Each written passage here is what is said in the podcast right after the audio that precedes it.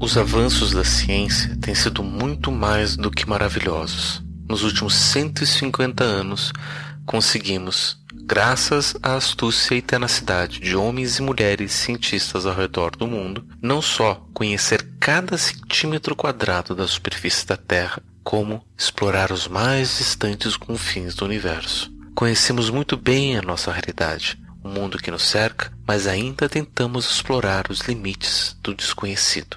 Se formos ver o nosso mundo, ele até que é bastante comum e simples comparados com as grandes estrelas e os buracos negros, as grandes explosões das supernovas e as estrelas de nêutrons que restam de muitas delas. No outro extremo, temos um mundo do muito pequeno e das impossibilidades quânticas, de uma mesma partícula estar em mais de um lugar no espaço ao mesmo tempo, ou de duas partículas aparentemente se comunicando à distância numa velocidade superior à da luz. E essa mesma luz, que há mais de um século conhecemos muitas de suas propriedades, é um fenômeno que tem sempre intrigado as mentes mais inquietas. As hipóteses pré-científicas a respeito da natureza da luz mostravam que ela, ao mesmo tempo, se comporta como onda de energia, propagando no espaço e sofrendo difração, e como partícula, ao ser desviada pela gravidade e ser percebida como um simples e unitário fóton. Porém, Todos os estudos da natureza quântica da luz eram alimentadas pela fantasia da ficção. A luz é o que torna a visão possível, e o invisível seria justamente o reino daquilo que não é refletido ou detectado pela luz. O invisível sempre foi o campo do espiritual, do mágico e do misterioso. A escuridão, enquanto a ausência da luz, sempre foi o espaço que nossa imaginação encontrou para construir os monstros e fantasmas.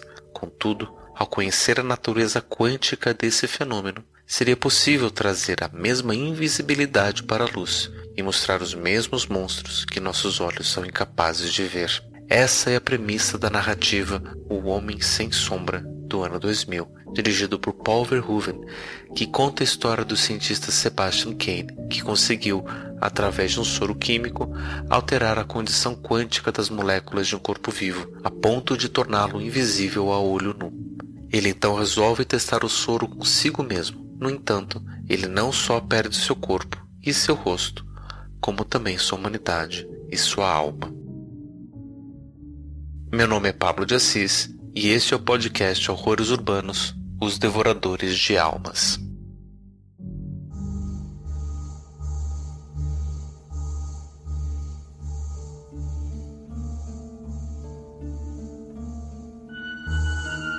O título original do filme, em inglês, é Hollow Man, que em tradução literal seria O Homem Oco. Esse título faz alusão ao fato de que, sem a casca de sua pele, percebe-se que o interior desse homem é vazio, oco.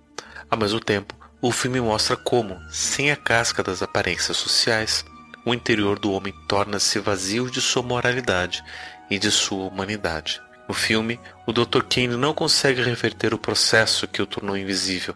Isso fez com que seu comportamento começasse a ficar mais selvagem. No filme, eles explicam o fenômeno como o efeito colateral da transformação na bioquímica cerebral. Porém, é possível ter uma visão mais psicológica do fenômeno, uma onde o fato de o cientista ser incapaz de ver a si mesmo o torna também incapaz de perceber sua própria humanidade. Ele mesmo descreve por diversas vezes que é muito estranho olhar-se no espelho e não ver nada. Inclusive, suas pálpebras transparentes fazem com que ele enxergue constantemente, dificultando o simples ato de dormir. A poção da invisibilidade retira a capacidade de ele reconhecer a si mesmo. Ele perde sua humanidade no processo. Algo semelhante acontece na história de H.G. Wells, que inspirou o filme, o livro O Homem Invisível, de 1897. Na história de Wells, Griffin é um químico que descobre uma fórmula capaz de torná-lo invisível. Para fugir da perseguição, ele queima seu laboratório antes de conseguir desenvolver uma fórmula para reverter o efeito. Nas ruas da cidade, ele encontra um andarilho disposto a ajudá-lo e Griffin confessa que seu plano é usar de sua invisibilidade para provocar terror no país. Algo assim só seria possível por uma pessoa que perdeu sua humanidade, perdeu sua alma. Tanto Griffin quanto Kane são homens invisíveis que representam justamente pessoas que perderam a capacidade de se reconhecerem enquanto humanos. Eles utilizaram de avanços da ciência, do controle sobre o mundo material, para conseguirem se apagar enquanto pessoas. Perderam seus rostos e perderam suas almas. Nas duas histórias, retirar as máscaras que cobriam seus rostos apenas revelava que eles não possuíam conteúdo, que eram ocos. Griffin e Kane são representações literalmente claras e transparentes das forças sociais invisíveis que nos rodeiam e nos forçam a vivermos o que há de pior em cada um de nós. Todavia, a tradução do título do filme para o português para O Homem Sem Sombra revela muito mais a respeito do protagonista em um nível bastante profundo. O psiquiatra suíço Carl Jung descreve em sua obra a noção psicológica de sombra para se referir ao aspecto inferior da personalidade de uma pessoa, aquele aspecto da nossa mente que se opõe ao nosso lado consciente, que reúne e agrega todas as nossas experiências reprimidas. Todos possuímos uma sombra e uma consciência, e esses dois lados representam uma luta constante por equilíbrio daquilo que aceitamos e que negamos em nós mesmos. Em sua obra, Jung nos diz: essa consciência deslizante é inteiramente característica também do homem moderno.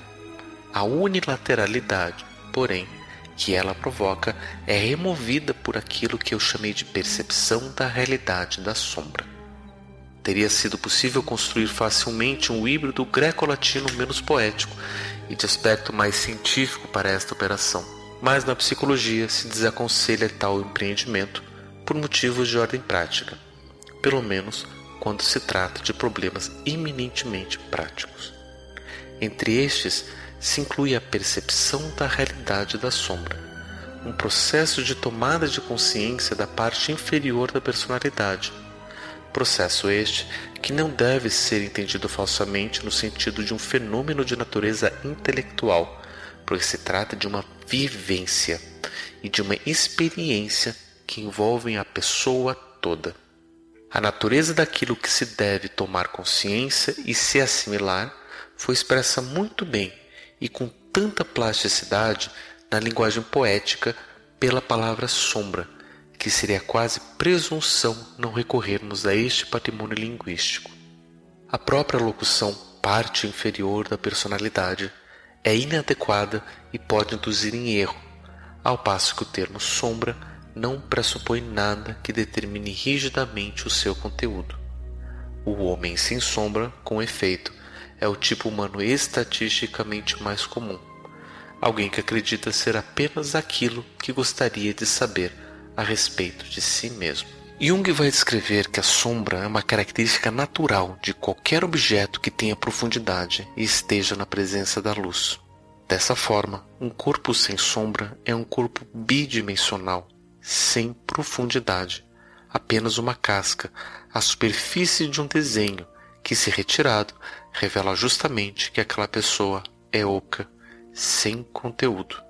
Essa aparência social é aquilo que Jung chama de persona. E sobre isso, ele diz: ela é, como o nome implica, apenas uma máscara da psique coletiva, uma máscara que finge a individualidade fazendo com que os outros e a própria pessoa pensem que se trata de um indivíduo, enquanto se está apenas desempenhando um papel através do qual a psique se manifesta. Quando analisamos a persona, tiramos a máscara e descobrimos que o que parecia ser individual é, na realidade, coletivo. Em outras palavras, descobrimos que ela é apenas uma máscara da psique coletiva. Fundamentalmente, a persona não é nada real. Ela é um acordo entre o indivíduo e a sociedade sobre que o homem deve mostrar que é. Ele ganha um nome, recebe um título, exerce uma função. Ele é isto ou aquilo. Num certo sentido, tudo isso é real, e no entanto, numa relação com a individualidade essencial da pessoa envolvida, a persona é apenas uma realidade secundária, uma formação negociada no qual os outros muitas vezes têm um papel maior do que a própria pessoa. A persona é uma aparência, uma realidade bidimensional para lhe dar um apelido. Essa realidade bidimensional, dessa forma, é a única realidade de uma pessoa oca, de uma pessoa sem sombra. Ela vive apenas os acordos sociais, os comportamentos socialmente aceitáveis e as posturas coletivamente desejáveis. Uma pessoa assim acredita ser apenas aquilo que ele sabe sobre si mesmo, ou melhor, acredita ser apenas aquilo que os outros dizem sobre si mesmo. Infelizmente, como nos alerta o médico helvético, esse tipo é estatisticamente bastante comum. Porém, a persona e a sombra não são apenas ruins. A persona permite que nos relacionemos com o mundo e uma vivência saudável desse aspecto da nossa personalidade permite que nos adaptemos a diferentes situações e vistamos máscaras que representem aos outros quem somos da forma mais adequada possível. A sombra também tem em si todo o lado criativo da nossa personalidade, todo aquele caos de onde é capaz de surgir vida nova e plena. Essa sombra reflete a nossa profundidade e carrega todos os potenciais ainda não realizados e vividos.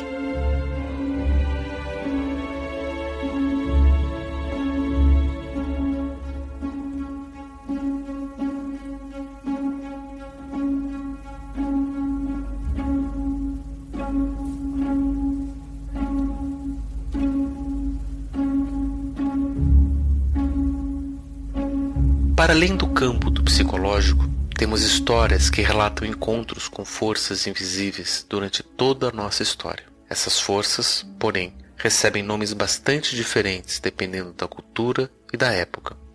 Às vezes são chamados de anjos ou de demônios, outras vezes são fadas. Atualmente, até mesmo seres alienígenas são descritos como sendo invisíveis, ou ao menos não detectáveis diretamente, o que explicaria a onda de relatos de futuras e iminentes invasões ao nosso planeta, sem que nossos satélites tenham captado nada. Essas formas alienígenas de invisibilidade nada mais seriam do que tecnologias não detectáveis por nossos radares e telescópios convencionais. Porém, é interessante notar justamente como esses vários relatos são transmitidos pelas diferentes culturas. De certa forma, seres invisíveis seriam reflexo de algo espiritual ou a ação de uma força de uma outra dimensão sobre a nossa. Foi o filósofo alemão Friedrich Wilhelm Joseph Schelling que em 1797 disse em seu livro Ideias sobre a Filosofia da Natureza que a natureza é espírito visível e o espírito é natureza invisível, mostrando uma clara identidade entre natureza e espírito, aproximando essas duas noções. É óbvio que a noção filosófica de espírito para Schelling difere radicalmente da noção espiritualista de espírito. Porém, vale a pena ressaltar que essa ideia de que vivemos em uma realidade dupla, infiltrada não apenas com aquilo que conseguimos perceber diretamente, mas também por coisas e noções invisíveis, é algo bastante antigo. Tão antigo quanto a sensação de estarmos sendo constantemente observados e vigiados. Horas, se não podemos ver quem nos observa, é justo pensar que esse ser seria invisível. É o caso do fenômeno dos poltergeists, ou espíritos brincalhões, entidades invisíveis que seriam responsáveis por bagunças inexplicáveis e atrapalhos domésticos, trazendo complicações para as famílias afligidas por esse mal. Chegamos até o ponto de reconhecer a presença invisível e constante de Deus e de todas as suas criaturas espirituais, sejam elas anjos ou santos, e até mesmo demônios e criaturas infernais. Eventualmente, tais criaturas nos aparecem corporalmente em sonhos e visões, porém, outras tantas vezes sonhamos até mesmo com criaturas invisíveis. Este é o caso de Silviro, um participante de um fórum de sobre sonhos, que trouxe o seguinte relato. Há uns dias eu tive um sonho lúcido que estava bastante anormal. Eu estava curtindo uma festa no bosque durante o inverno. Eu comecei a me afastar e tive a sensação de estar sendo observado. Todos que estavam lá desapareceram. Eu olhei em volta e senti uma presença em um ponto. Eu gritei: Eu vejo você! Então fui carregado pelas mãos para cima por essa coisa. Todo o resto que aconteceu parece um borrão. Eu me lembro de ter tentado falar pare e socorro, mas minha boca estava tampada. Esse ser me levou até um lugar escuro e derramou uma espécie de óleo vermelho que parecia xarope sobre meu corpo. Assim que acordei, escrevi meu diário de sonhos. E refleti sobre sonhos anteriores e me lembro de experiências parecidas, mas nenhuma tão violenta. A experiência de estar sendo observado parece ser uma constante. Percebemos algo abaixo de nosso limiar normal de percepção, mas não o suficiente para algo fazer sentido. Nossa mente, então, tenta preencher as lacunas com outras informações, incluindo um possível agente. Dessa forma, sentimos que estamos sendo observados por alguém que não está lá. Isso é reforçado pela noção religiosa da onipresença e onisciência de Deus, que sempre está lá, ou aqui, ou aí, nos observando constantemente. Essa sensação é o que chamamos de paranoia. Em casos mais extremos, essa paranoia pode se tornar um transtorno psicótico, onde toda a vida da pessoa gira em torno da falsa crença de que está sendo vigiada, observada ou perseguida por outras pessoas, organizações ou até entidades sobrenaturais. Essa paranoia, no entanto, não é algo necessariamente ruim, pois em situações de segurança é saudável acreditarmos estarmos sendo observados, para que assim possamos tomar cuidado para eventuais riscos não previstos ou não percebidos.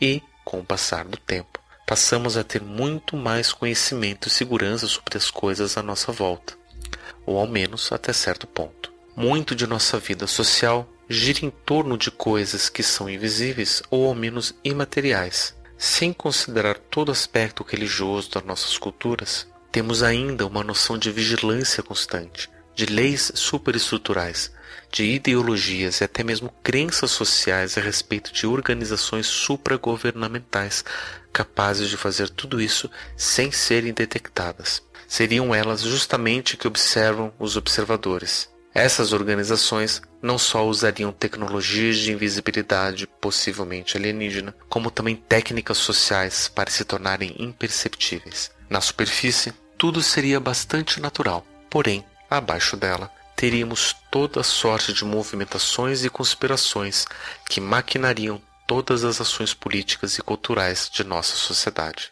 Essa paranoia, no final das contas, é algo praticamente impossível tanto de provar quanto de desprovar. Um delírio, ou seja, uma crença em algo que não possui evidências, é um sintoma completamente psicológico, sem base material ou neurológica alguma tudo acaba dependendo de contexto. Acreditar que temos uma organização supragovernamental, os homens de preto, vigiando todas as nossas ações através de aparelhos eletrônicos, compras, câmeras de segurança e até mesmo as políticas do governo, pode ser considerado um delírio paranoico. Mas acreditar que temos um Deus todo-poderoso, capaz de estar em todos os lugares e saber de todas as coisas, conhecendo não apenas o nosso comportamento, mas também as nossas vontades, desejos e sentimentos mais profundos e íntimos é apenas parte da nossa cultura. Ou, colocando em outras palavras, caso acreditemos que estamos sendo constantemente observados e logo em seguida conseguimos provar que de fato estavam nos observando, aquilo que antes seria um delírio passa a ser mais uma crença justificada. Independente de contextos externos, Parece ser parte da natureza humana acreditar em coisas, mesmo que elas não façam sentido para outras pessoas. A crença parece preencher o vazio de informações que temos a respeito do mundo. Mas essa crença nos preenche tanto quanto uma peneira é capaz de tapar o sol. No final do dia, o universo não se importa com as coisas que acreditamos e acaba se mostrando muito mais complexo e maravilhoso do que vemos na superfície.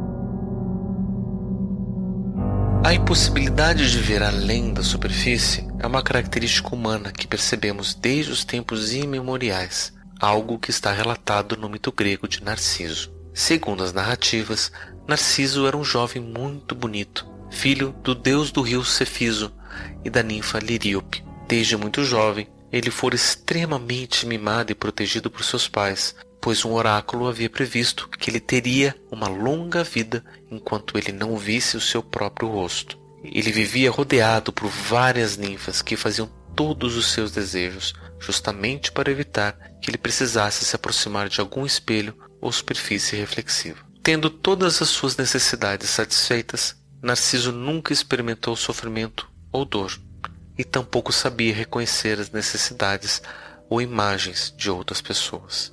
Uma delas era Eco, ninfa da corte de Hera, a deusa do casamento. Eco amava Narciso incondicionalmente e frequentemente declarava seu amor por ele. O jovem, porém, incapaz de se relacionar com outro ser, nunca retribuiu o sentimento e sempre a ignorava. A ninfa aos poucos foi definhando e definhando, até chegar ao ponto que, desprovida de amor, a única coisa que conseguia fazer era repetir as palavras das pessoas que passassem por perto. A deusa era, para punir Narciso por seu desdém, o amaldiçoa a sofrer do mesmo mal que ele cometeu. Ele também iria se apaixonar por alguém incapaz de retribuir seu amor. A deusa provocou o jovem a caçar um lindo javali sorrateiro que sempre escapava de suas investidas. O jovem correu o dia todo atrás do animal e, ao final do dia, cansado e frustrado, ele resolve tomar um pouco de água de um riacho que passava por perto. Ao se debruçar sobre as águas, ele vê a imagem da criatura mais linda que ele já havia visto. Naquele momento, ele havia visto seu reflexo por primeira vez. Incapaz de sair de perto, ele acaba definhando, tal qual havia feito Eco. Porém, a deusa Afrodite, para sempre preservar sua beleza, transformou o jovem em uma flor para ser admirado por qualquer pessoa. O conceito de narcisismo deriva justamente do mito de Narciso. Ele foi incluído no campo da psiquiatria pelo médico britânico Henry Havelock Ellis em 1898. Ellis usou o termo para descrever uma forma de sexualidade baseada no próprio corpo do indivíduo, chamado de autoerotismo. Em 1899, o médico Paul Neck descreve o narcisismo como uma forma de perversão sexual, um desvio do comportamento humano natural que seria voltado para outras pessoas, mas, no caso dos narcisistas, esse investimento seria voltado a si mesmo. Esse conceito depois foi utilizado por Sigmund Freud em seu livro de 1914, Introdução ao Narcisismo onde ele apresenta os conceitos de narcisismo primário e narcisismo secundário. Para o psicanalista, narcisismo primário descreve o estado natural da criança de investir energia em si mesma, passando por um grande período de descobertas sobre seu corpo e seu mundo.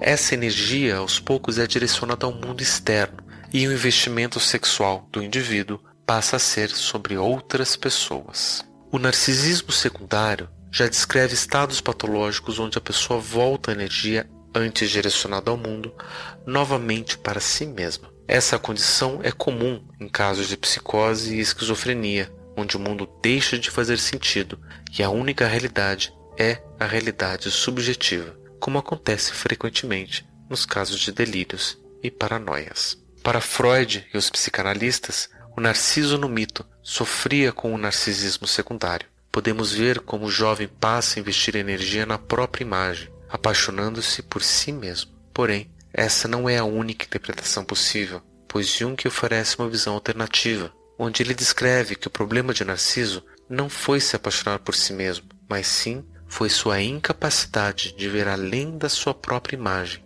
perceber a profundidade e a vida presente abaixo da superfície. O jovem no mito peca justamente pela incapacidade de ver além da superfície da imagem, de não encontrar vida e beleza para além do que podemos ver, daquilo que está jogado às sombras e ao inconsciente.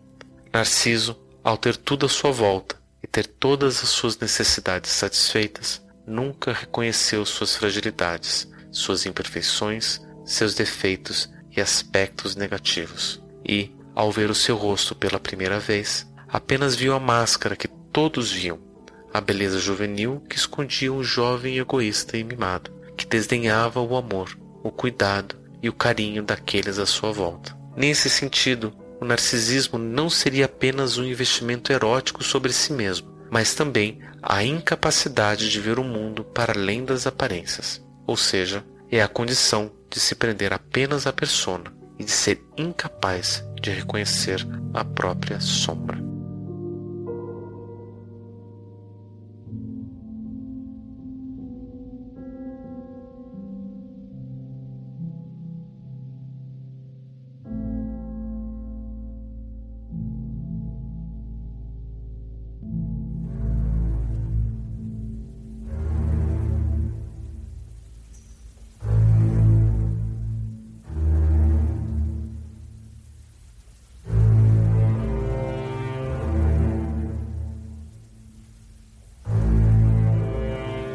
E o que significa viver sem sombra? Afinal, viver sem o aspecto negativo da personalidade não seria algo positivo? O problema é que não temos como viver sem sombra.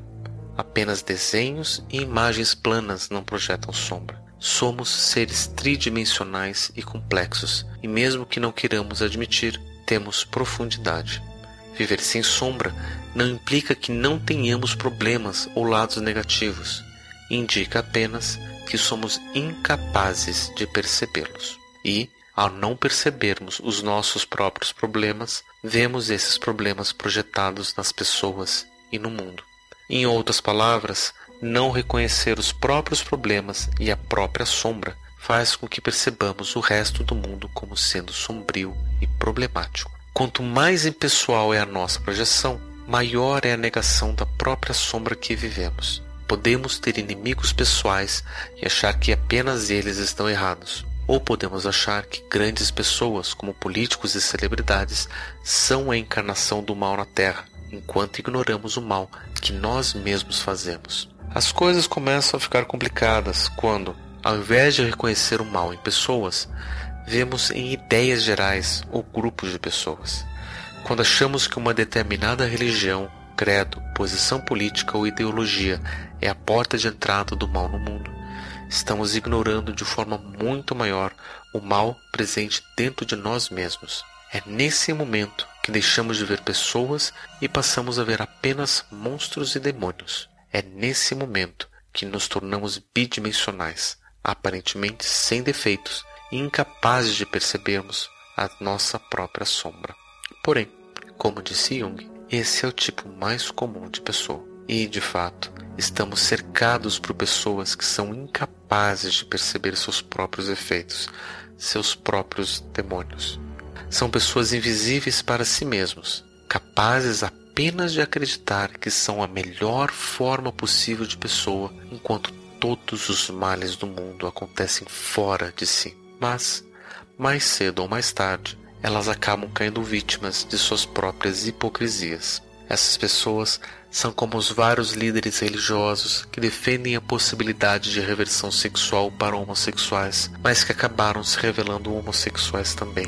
Eles não reconhecem que são, percebem isso como errado e, ao não aceitar a própria sombra, projetam isso como um erro ou pecado no próprio mundo. Também são como políticos que votaram pelo impeachment de presidente, em nome da luta contra a corrupção e a favor da família, e que em seguida tiveram familiares presos justamente por cometerem atos de corrupção. São pessoas que defendem o livre mercado e o Estado mínimo, mas nunca se submeteram ao emprego no mercado ou à carreira de empreendedor, preferindo a vida de funcionários públicos concursados ou políticos eleitos. São também homens de bem que publicamente apoiam a família e a tradição, mas que entre quatro paredes são violentos e agressivos. São as pessoas que publicamente defendem a vida a todo custo, mas que na calada da noite conseguem pagar uma clínica clandestina para realizar um aborto ou ficam satisfeitas em verem pessoas, principalmente pobres, criminosos ou negros,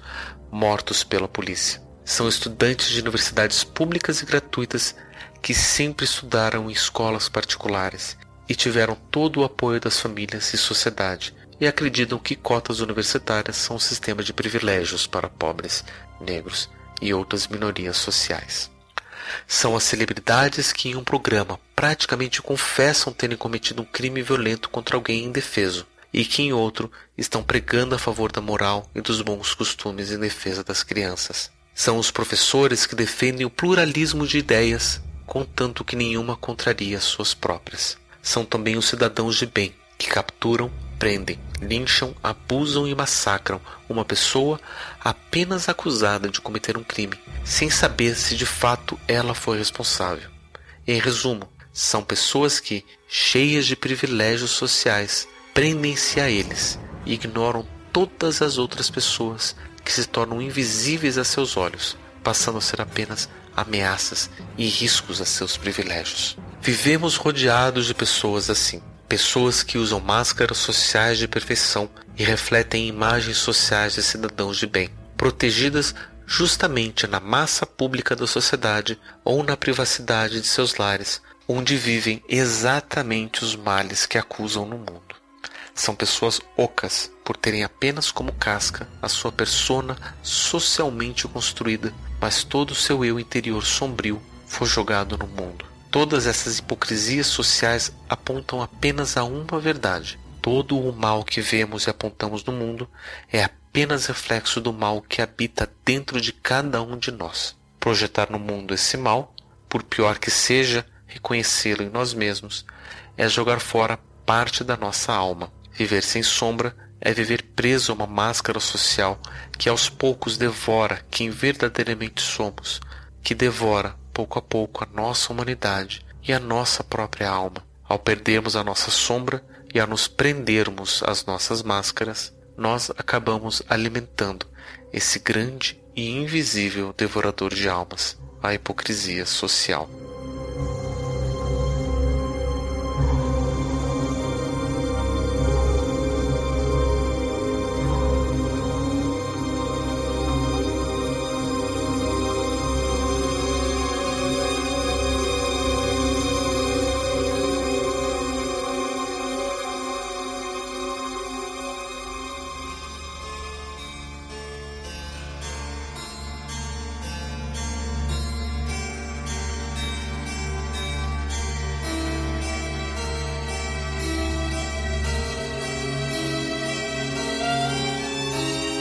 Podcast Horrores Urbanos, Os Devoradores de Alma, episódio 9, Invisíveis, foi escrito e produzido por mim, Pablo de Assis, para o site mitografias.com.br.